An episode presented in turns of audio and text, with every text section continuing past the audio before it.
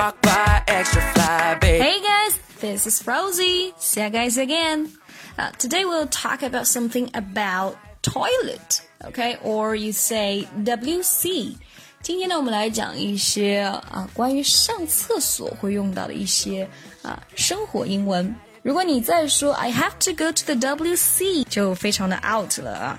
想要借厕所，并不是 May I borrow your bathroom？OK？、我们今天呢，来看一下地道的表达有哪一些啊？那如果大家想要获取这期节目的笔记呢，学习更多有趣的英语表达，大家可以微信搜索“英语口语精华 Club” 啊，关注我们，回复。福利两个字啊，就更加有这个学习的大礼包等着你。听到厕所，很多人可能会常常想到 WC 或者是 toilet。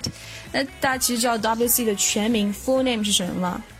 哎，water closet，冲水马桶啊。事实上，这个词其实在很久以前冲马桶的时候刚发明的时，英国人会使用的这种词汇。现在口语上大概已经不会有人。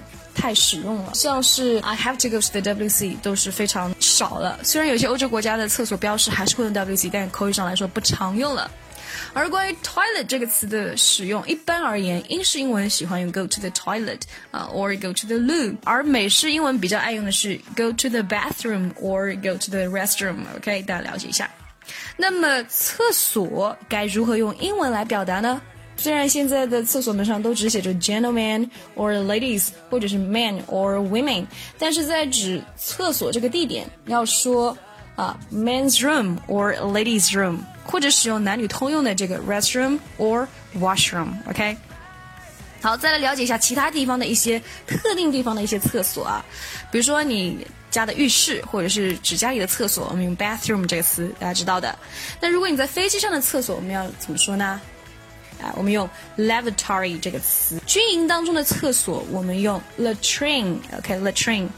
那有时候，比如说你去做啊这个素质拓展或者户外的这种活动啊，看到的这种流动厕所啊，叫做 portable toilet or porta john。那我之前提到的这个借厕所是 May I borrow your restroom or bathroom 吗？啊，其实正确的表达，you can say Excuse me。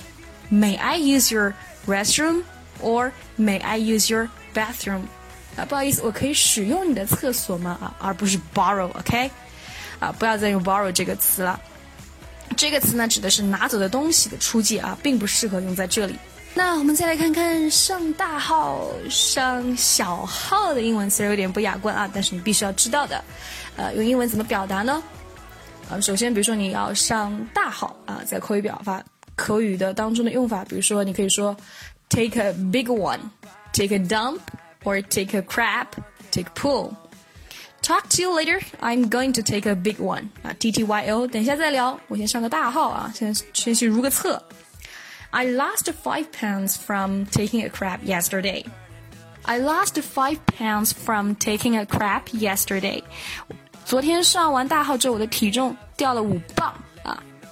那么一般的用法，我们用 take a number two 啊，也不知道这个怎么来的。Number three 第三个正式的医疗的用法啊，you can say have a bowel movement 啊，bowel 是指肠的意思啊，肠道蠕动啊。After drinking two cups of coffee, I had a bowel movement。喝完两杯咖啡之后，我就去上大号了啊。那这里有个补充，你咖啡喝多了，有些呃肠胃敏感的或者是呃不是很好的人啊。 他会拉肚子，那么拉肚子我们用 get the runs 来形容啊。O M G, oh my god, I must have eaten something stale. I have got the runs. 哦，我的天哪，我一定是吃了什么新鲜的东西，我要去拉肚子了。那说完上大号，我们再来说说上小号啊，pee 啊，尿尿，I want to pee. Or you can say take a leak, take a piss, or go pee. For example, I drank too much. I have got to take a leak, or I have to take a piss, or I have to go pee. OK，我喝太多了，我要去上个小号。那么一般的用法啊，和之前的这个上大号相对应啊。You can say take a number one, or answer the call of nature. Okay, I have to answer the call of nature. Can you show me the restroom? 啊，我现在要上小号，你可以告诉我厕所在哪里吗？ 那么还有一个正式的医疗的用法啊，你到医院去进行尿检的时候，护士通常会给你个小杯子说，Will you urinate in this cup？啊，可以麻烦你小便在这个杯子里面吗？啊，urinate。那补充一下啊，尿床怎么说呢？如果是作为一个名词啊，you can，你可以用 ing 这个形式啊，bed wetting 当中有个海粉连杠符组成，或者是用动词啊，wet the bed，wet the bed，啊，如果你是尿裤子了，wet the pants 啊，wet the pants。Sam is a teenager, but he wet the bed last night, which was very unusual. 山姆已经是青少年了，但是他昨晚去尿床啊，这不太寻常。Okay, alright, so much for today. I hope you guys will like it. I'm Rosie. See you next time. Bye.